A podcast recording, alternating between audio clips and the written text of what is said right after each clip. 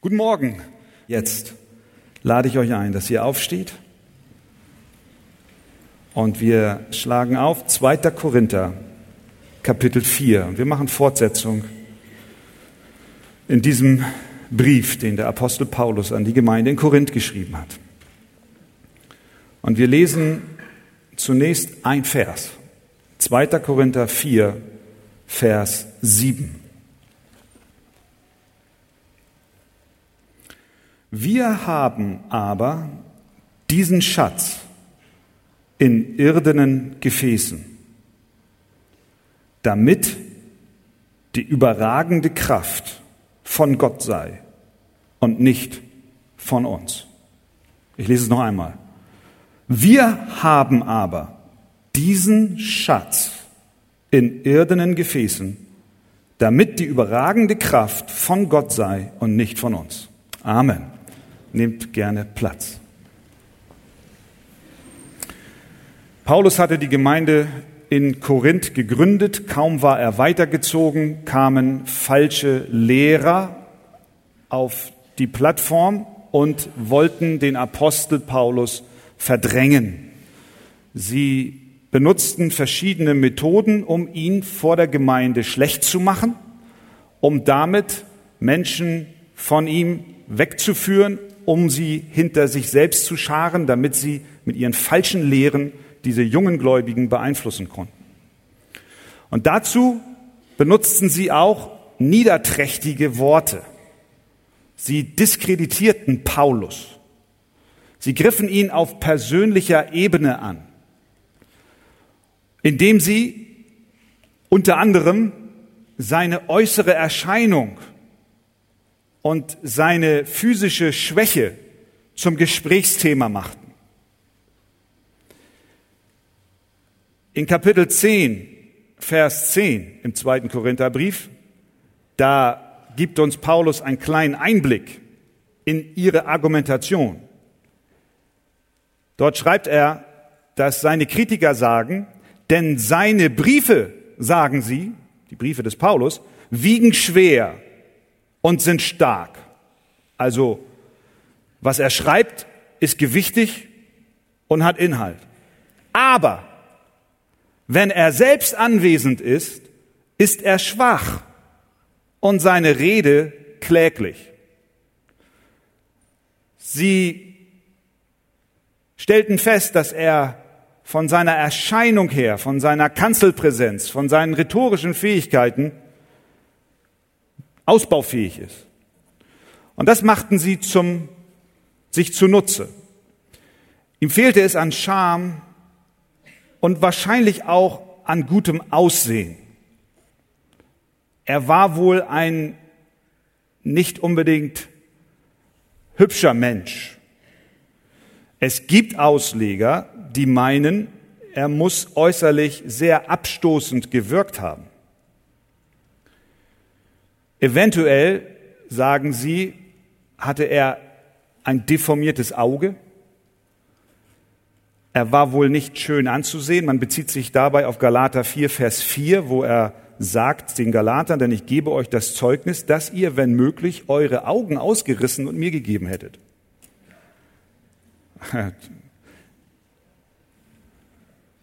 Auf jeden Fall, und das steht nicht zur Diskussion, war er ein in weiten Teilen schwacher Mensch. Er selbst wusste das. Er schreibt in 1. Korinther 2, in Versen 3 bis 4, und ich war in Schwachheit und mit viel Furcht und Zittern bei euch. Und meine Rede und meine Verkündigung bestand nicht in überredenden Worten menschlicher Weisheit, Und das machten seine Kritiker sich zunutze und wollten ein, ein Keil zwischen Paulus und die Gläubigen schlagen. Und sie haben sich auf sein Äußeres fokussiert, auf seine Schwachheit, auf seine Bedrängnis und meinten, weil er so schwach ist, weil er so oft bedrängt ist, kann doch nicht der Segen Gottes auf ihm liegen. Deswegen gebt acht, was er sagt. nun musste Paulus dazu sich irgendwie positionieren. Was kann er tun? Entweder er schweigt darüber und sagt, lass sie mal reden. Das hat dann aber zur Folge, dass die Menschen sich innerlich weiter von ihm entfernen und sie letztlich dann auch nicht mehr auf seine Botschaft hören, weil sie befangen sind in ihrem Herzen. Wenn er Briefe schreibt oder wenn er dorthin kommt und predigt, dann musste er damit rechnen, dass sie reserviert waren, wegen der stechenden Kritik, die immer von den falschen Lehrern kam. Also Schweigen wäre nicht das Richtige gewesen.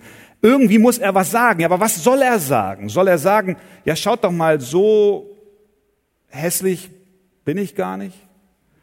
Oder so schwach bin ich gar nicht? Das hätte ihm nicht gut gestanden, als, als Kind Gottes sich hinzustellen und zu sagen, schaut mal, wie toll ich bin.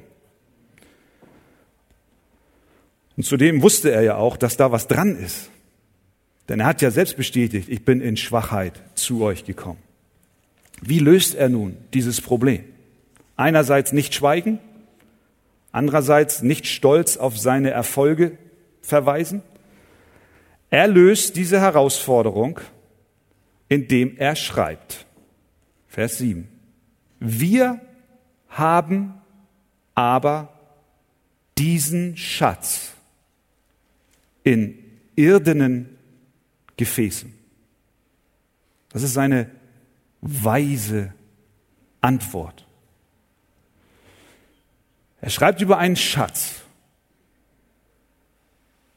Was ist das für ein Schatz, den wir haben? Er beschreibt es in den Versen zuvor. Ihr habt am letzten Sonntag die Predigt von Andi dazu gehört. Er schreibt dort in Vers 6, der unmittelbar davorstehende Vers, denn Gott, der dem Licht gebot, aus der Finsternis hervorzuleuchten, er hat es auch in unseren Herzen Licht werden lassen, damit wir erleuchtet werden mit der Erkenntnis der Herrlichkeit Gottes im Angesicht Jesu Christi. Der Schatz, den ein wiedergeborener Mensch in seinem Herzen trägt, ist die Erkenntnis der Herrlichkeit Gottes und die wird sichtbar durch Jesus Christus. Das ist ein das ist der Schatz, den du hast. Einst war es dunkel und finster. Du hast nichts wahrgenommen von Gott. Das ist, was der Apostel kurz vorher schreibt. Der Gott dieser Weltzeit hat unsere Sinne verblendet. Wir haben ihn nicht wahrgenommen. Wir haben das helle Licht, den Schatz des Evangeliums von der Herrlichkeit des Christus nicht aufleuchten sehen. Wir haben nicht wahrgenommen, wer er ist. Aber Gott kam und er schaltete das Licht an. Er hat dir erklärt, wie der Weg zum Vater aussieht, nämlich allein durch den Glauben an Jesus Christus. Das ist der Schatz, das Evangelium, was er in dein Herz gelegt hat. Es ist der größte Schatz, den ein Mensch haben kann. Alles wird vergehen. Christus bleibt. Du wirst alles verlieren im Leben. Und du wirst am Ende auf deinem Sterbebett liegen und wirst nichts mitnehmen können. Aber wenn du den Schatz Christus hast, dann hast du alles, was du brauchst. Es gibt nichts, nichts Größeres. Wir haben diesen Schatz. Diesen Schatz.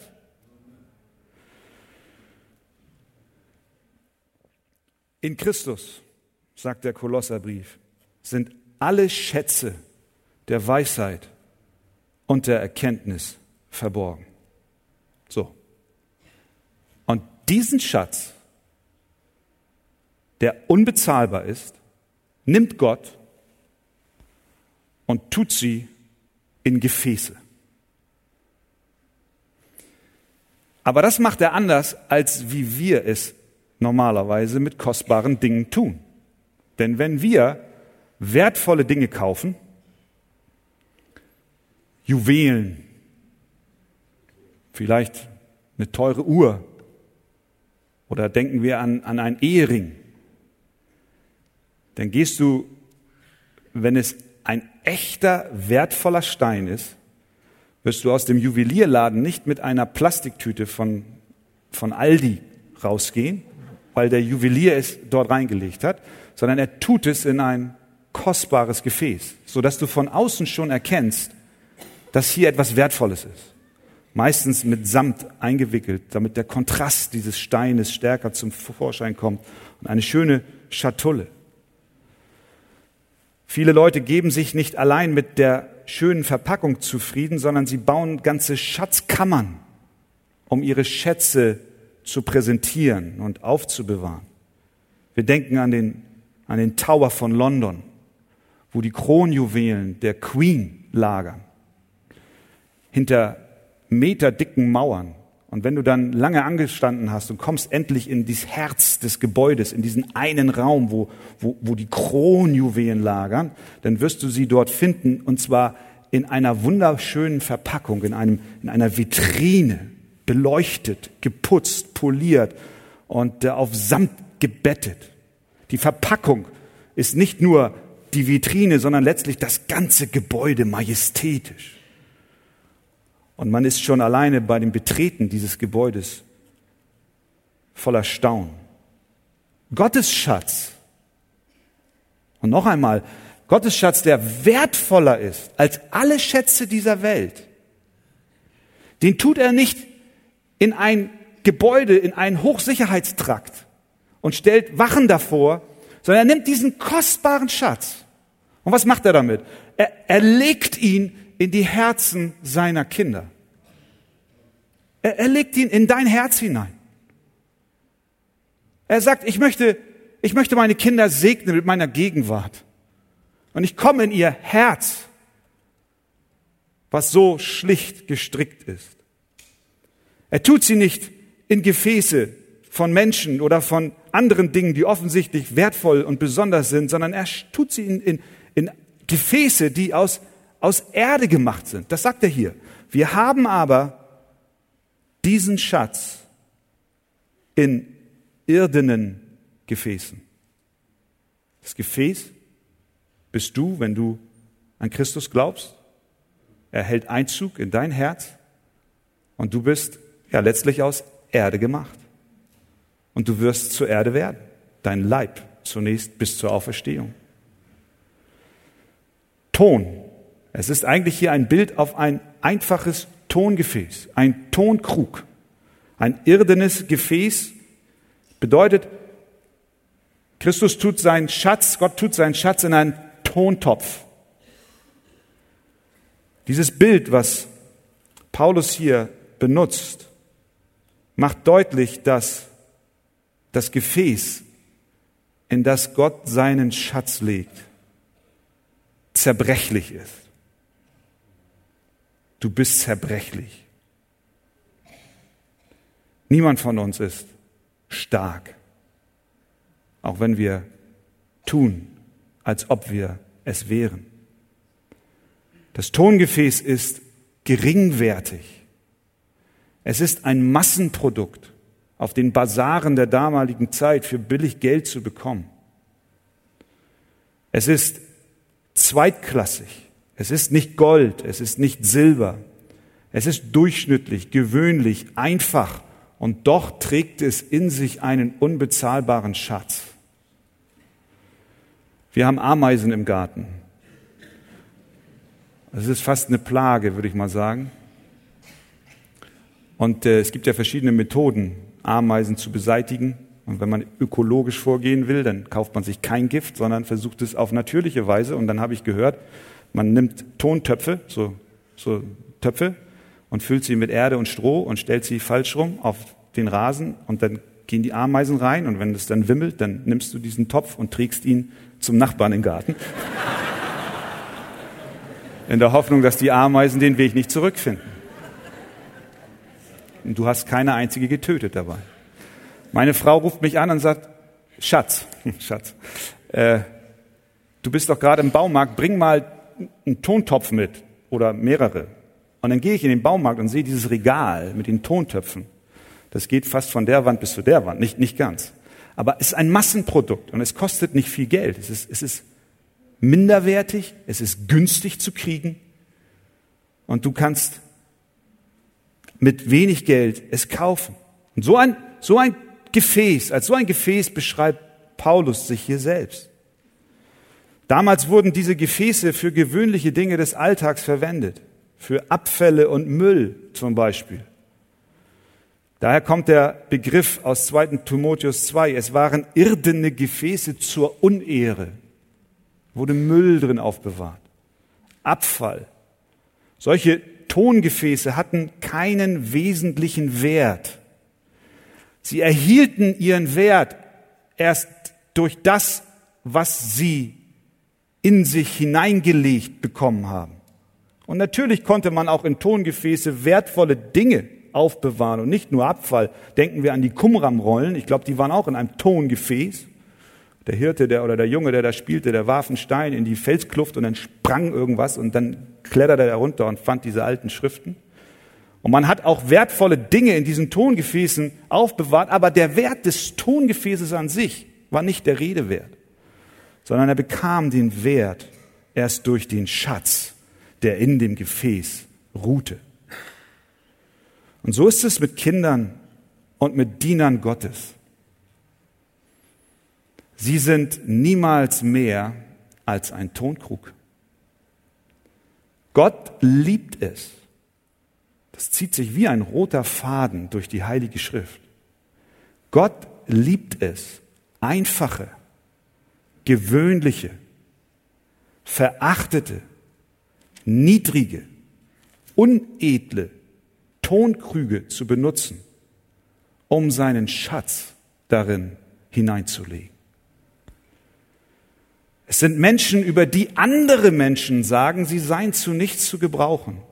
Aber Gott sagt, ich kann dich gebrauchen. Ich will den größten Schatz, den es gibt, in dein Herz hineinlegen. Als, als Petrus und Johannes vor dem Hohen Rat waren und dort verhört wurden, in Apostelgeschichte 4, da lesen wir Folgendes die hohen Priester und Schriftgelehrten, sie wunderten sich. Warum wunderten sie sich? Denn sie merkten, dass Petrus und Johannes ungelehrte und einfache Leute waren. Tonkrüge. Einfach. Kaum wahrgenommen von der Gesellschaft. Aber, heißt es weiter, sie wussten auch von ihnen, dass sie mit Jesus gewesen waren. Sie, sie wussten auch von ihnen, dass dort ein Schatz in ihnen war, der durch sie hindurch leuchtete. Es war also nicht das Gefäß, was beeindruckend war. Es waren nicht Petrus und Johannes, die rhetorisch vor dem Hohen Rat überzeugten, sondern, sondern es war der Schatz, der wahrgenommen wurde. Paulus hätte mit den Korinthern argumentieren können und ihnen seine Fähigkeiten vor Augen malen können, aber das tat er nicht.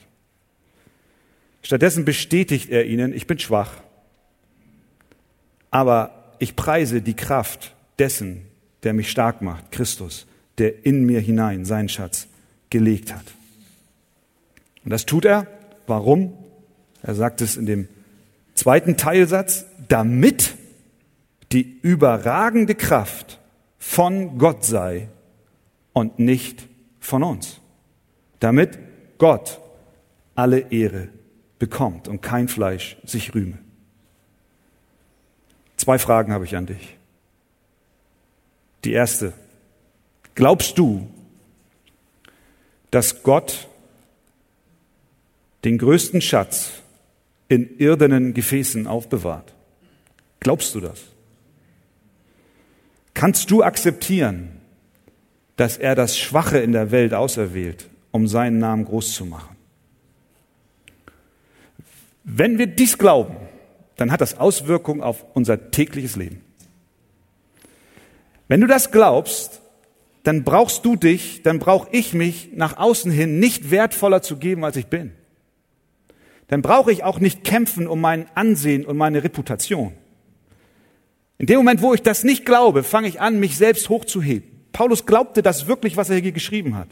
Er hat gesagt, es ist ein irdenes Gefäß. Und weil er das glaubte, deswegen ging er nicht los und argumentierte mit ihnen und stellte sich in ein besseres Licht, als er wirklich war. Wenn wir glauben, dass Gott sein Schatz in schwache Menschen hineinlegt, dann können wir zur Ruhe kommen und sagen, Herr, dann kannst du ja auch mich gebrauchen in meiner Schwachheit und in meiner Niedrigkeit. Wir leben in einer Welt, die vorgibt, aus lauter schönen und wertvollen Gefäßen zu bestehen. Jedes Gefäß will möglichst gut dastehen. Man poliert, man lackiert, man frisiert und man operiert, um in Form und Schuss zu sein. Man will nicht altern, sondern stets jugendlich wirken. Man will seine Schwächen nicht zugeben, sondern verbirgt sie hinter hohen Mauern. Aber das Problem ist, das ist alle Mühe ist in diesem Fall umsonst, denn viel zu oft befindet sich kein Schatz im Gefäß. Gott lädt uns heute ein, dem Beispiel des Apostels zu folgen, der erkannt hat, mein, mein Wert wird definiert durch Christus und nicht durch mein Äußeres. Deshalb dürfen wir dazu stehen, deshalb darfst du dazu stehen, dass du ein schwaches Gefäß bist, ein irdenes, das aber einen wunderbaren Schatz in sich trägt. Und die zweite Frage, die ich dir stelle, kannst du glauben, dass wenn Gott das Schwache sucht, um dort seinen Schatz zu verbergen, kannst du glauben, dass er nicht auch dich benutzen kann? Das ist doch die Ermutigung, die dahinter steht. Wie oft denken wir, ich kann nicht so gut reden wie der, ich kann nicht so gut singen wie die, ich kann nicht so gut backen wie der oder die. Und wenn wir charakterlich eher so gestrickt sind, dass wir immer viele Reden halten und viele Worte machen, dann wünschen wir uns manchmal, wir würden mehr schweigen. Und wenn wir eher still und zurückhaltend sind, dann sagen wir immer, ich wäre gerne so wie der, der mehr redet. Kennt ihr diese, diese Gedanken? Wäre ich doch so wie der oder so wie der, wenigstens in dem Gebiet, dann könnte, dann könnte Gott mich benutzen. Gott ruft dir heute Morgen zu, dass er gerade in der Schwachheit, so wie er dich geschaffen hat, in dir wirken will.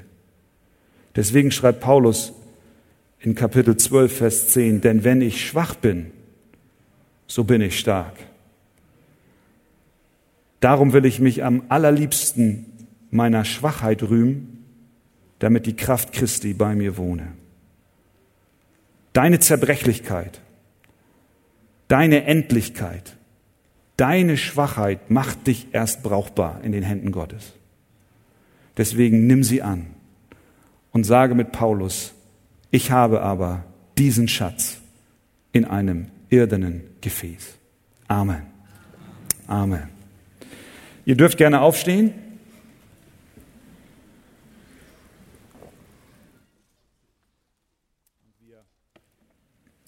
Und wir schauen uns jetzt 2. Korinther Kapitel 4 von Vers 7 bis 15 an. Wir haben aber diesen Schatz in irdenen Gefäßen,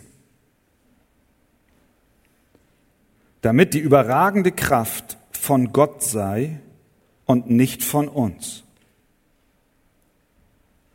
Wir werden überall bedrängt, aber nicht erdrückt.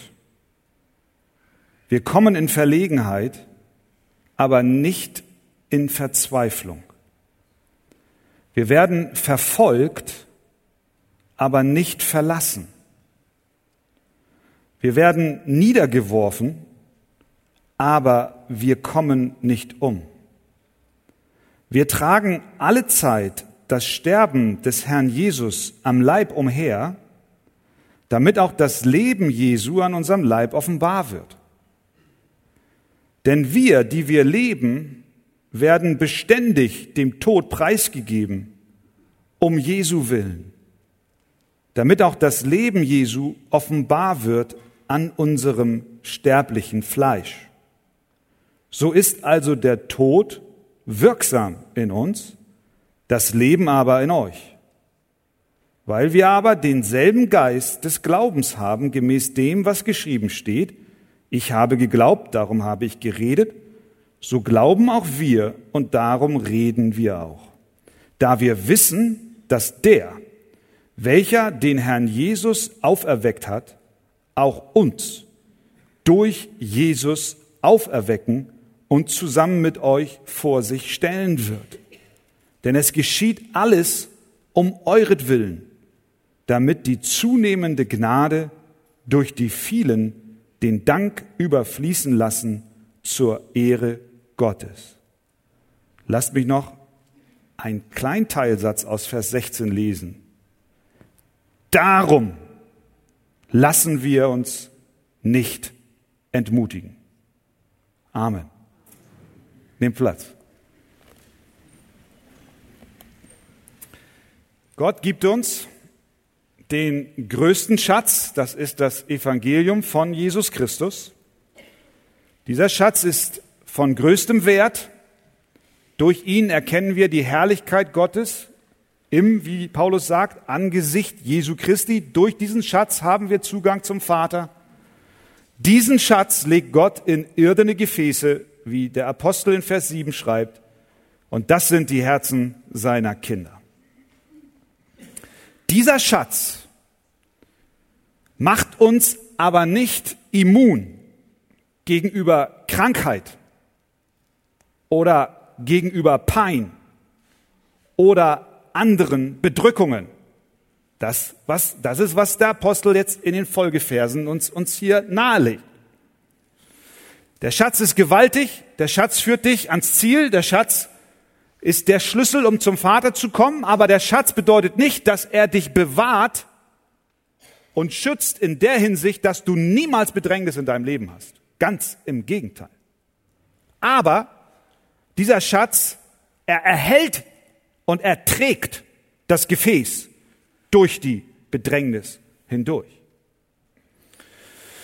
Und wenn wir das hier so lesen, was er hier schreibt, von der Bedrängnis, von der Verlegenheit, von der Verfolgung, von dem Verlassensein, von dem Sterben, dann bekommt man ja beim Lesen fast so eine Bedrückung. Man kann ja entmutigt werden. Erst spricht er von dem großen Schatz. Und dann sagt er, aber schaut mal, wenn du diesen Schatz hast, dann erlebst du auch Widerstand. Und eigentlich wollen wir doch heute Morgen nicht über den Widerstand reden, sondern wir wollen heute Morgen doch über Ermutigung sprechen, oder? Wer von euch möchte heute Morgen entmutigt werden?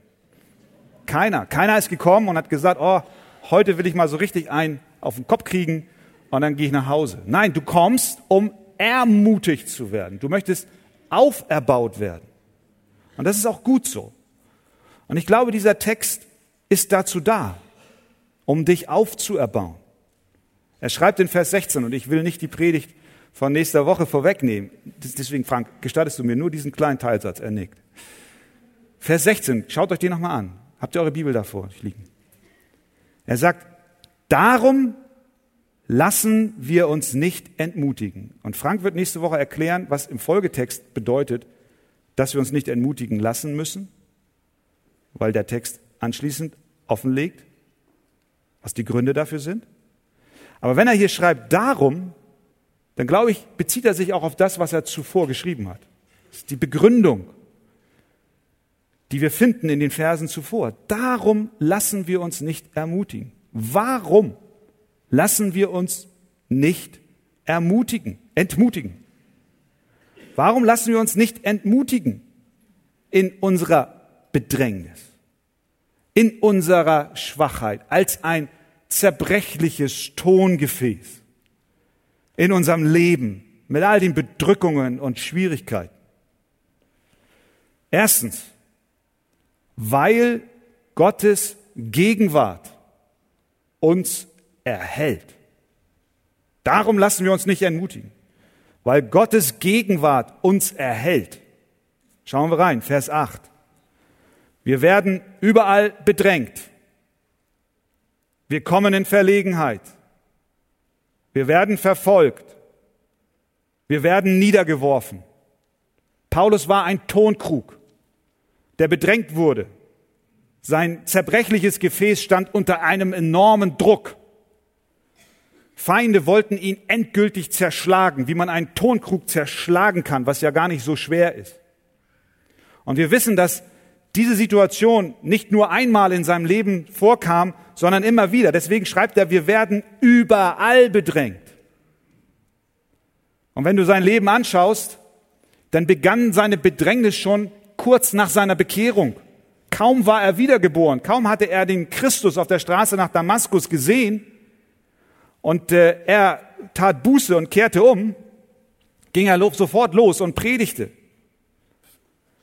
In der Apostelgeschichte 9, paar Tage erst, ein Kind Gottes, und schon stieß er auf heftigen Widerstand. Der Widerstand war so groß, dass wir lesen, die Juden haben sich vorgenommen, ihn umzubringen. Ein, ein, ein, ein Mann, der ganz frisch im Glauben war und von der ersten Minute an erlebt er Bedrängnis und eine Bedrängnis, die sein Leben bedrohte. Ich glaube, wir, wir fliegen sehr schnell über diese Texte hinweg, über die Bedrängnis des Paulus. Aber versetz dich in seine Lage hinein. Wir haben gehört, was in der Ostukraine los ist und wie einer der Bibelschullehrer, als die Separatisten in, in, in die Bibelschule eindrangen, wie er weggelaufen ist, weil er keinen Pass gerade da hatte und die Separatisten haben, sind ausgestreut in, in das Bibelschulgelände und der eine sah dann von oben schon, wie unser Bruder wegläuft, weil er Angst hatte, weil er keinen Pass hatte. Und er nimmt ihn auf die Flinte und sagt, ich schieße jetzt gleich. Und er ruft seinen Oberst an und sagt, ich habe hier einen vor der, vor der Mündung. Und der rennt weg, soll ich schießen? Und er sagt, ja, schieß. Und dann hört das unser Bibelschulleiter unten und sagt, schieß nicht, ich rufe ihn an und hole ihn zurück. Das Leben kann schnell in Bedrängnis geraten. Und Paulus kannte das. Die Christen auf der ganzen Welt sind unter ständiger und häufiger Verfolgung. Paulus konnte fliehen im Korb über die Stadtmauer. Im Laufe seines Dienstes wurde der Apostel immer wieder falsch beschuldigt.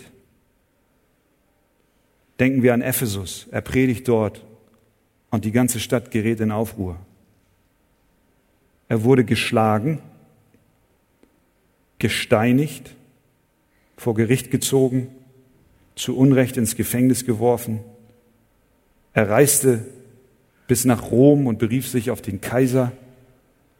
Und auf dem Weg dorthin geriet sein Schiff in einen Sturm und er war ein Schiffbrüchiger, der gerade so überlebte.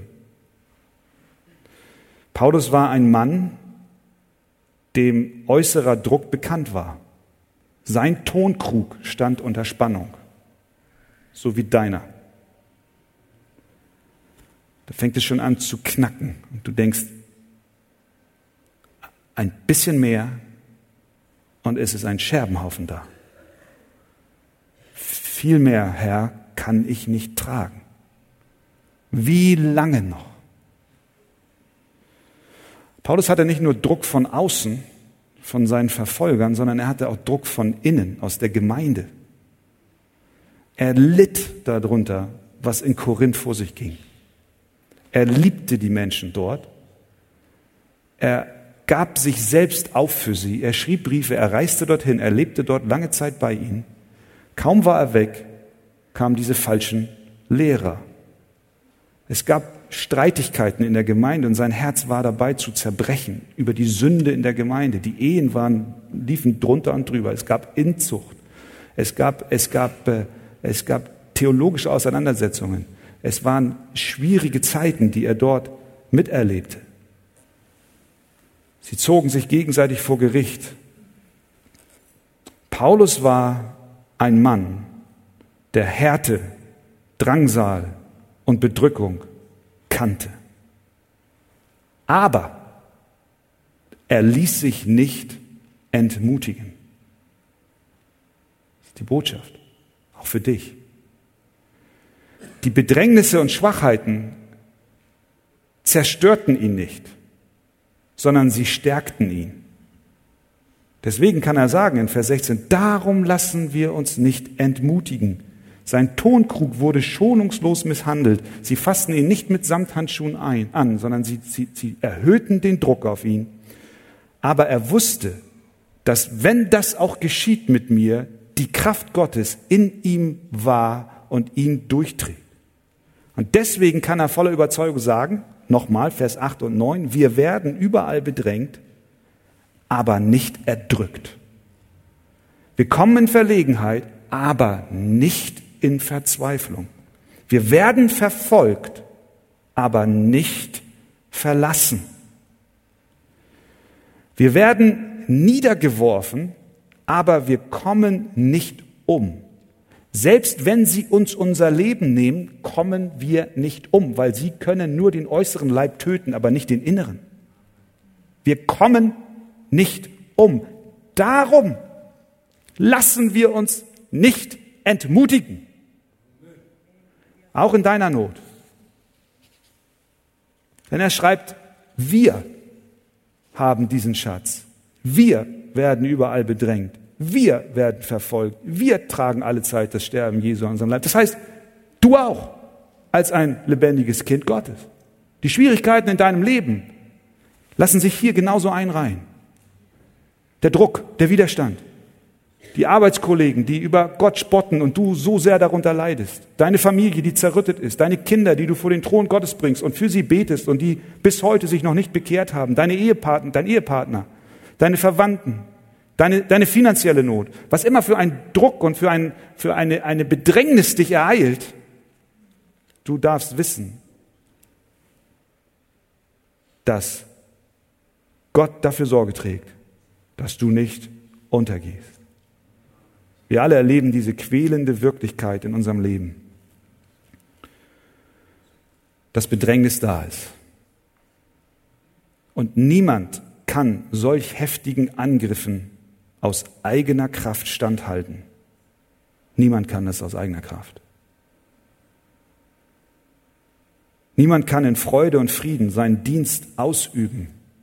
Auch der Apostel kann es nicht auf sich allein gestellt, sondern Gottes Kraft, der Schatz in seinem Herzen, machte ihn furchtlos und stark. Das heißt, dieser Schatz, den er in dein Herz gelegt hat, der darf seine Kraft auch im Hier und Jetzt, im Heute schon zur Auswirkung und Ausübung bringen. Darum fasse Mut. Sieh auch dein irdenes Gefäß, dein alter Tonkrug ist brüchig und schwach. Aber Gott sagt in Jesaja 42, ihr kennt dieses, diesen Vers, das geknickte Rohr wird er nicht zerbrechen. Und den glimmenden Docht wird er nicht auslöschen. Also, lass dich nicht entmutigen, weil Gottes Gegenwart dich erhält. Zweitens, wir lassen uns nicht entmutigen, weil unsere Bedrängnisse Gott ehren. Ich weiß, dass das schnell als eine Floskel so rüberkommen kann. So schnell aus der Hüfte geschossen. Ach, weißt du, Gott wird das Beste aus deinem Leid machen. Und wir wollen niemals das Wort Gottes in einer inflationären Weise benutzen, ohne dass wir auch in unserem Herzen hinter den Wahrheiten stehen. Deswegen, besonders für Menschen unter uns, die wirklich in diesen Tagen in Not sind, sage ich dir, das ist jetzt das Wort Gottes, nicht mein Wort. Gott spricht jetzt. Und er sagt durch diese Verse, dass er selbst durch deine Bedrängnisse geehrt wird. Und was gibt es Größeres für einen Christen, als den Wunsch erfüllt zu sehen, dass Gott alle Ehre bekommt? Das ist, was wir wollen. Wir wollen, dass Gott alle Ehre bekommt. Ob ihr nun esst oder trinkt oder sonst etwas tut, tut alles zur Ehre Gottes. Und der Apostel Paulus lässt sich nicht entmutigen, weil Gott durch seine Schwachheit, durch seine Zerbrechlichkeit die größtmögliche Ehre bekommt. Weil gerade durch die Schwachheit durch die Bedrängnis der Name Gottes gelobt wird. Das, das ist der Grund, warum er, warum er sagt, ich lasse mich nicht entmutigen. Deswegen sagt er in Vers 7, wir haben es gelesen, wir haben aber diesen Schatz in irdenen Gefäßen. Warum? Damit die überragende Kraft von Gott sei und nicht von uns. In Vers 10 sagt er, wir tragen alle Zeit das Sterben des Herrn Jesus am Leib umher. Warum? Damit auch das Leben Jesu an unserem Leib offenbar wird. Damit Gott geehrt wird. Damit man sieht, dass Christus lebt in uns. Deswegen tragen wir das Sterben an unserem Leib. In Vers 11, denn wir, die wir leben, werden beständig dem Tod preisgegeben, um Jesu willen, damit auch das Leben Jesu offenbar wird an unserem sterblichen Fleisch. Der Apostel, und wir dürfen lernen, lässt sich durch Rückschläge nicht entmutigen, weil durch sie das Leben Jesu und die Kraft Gottes sichtbar wird.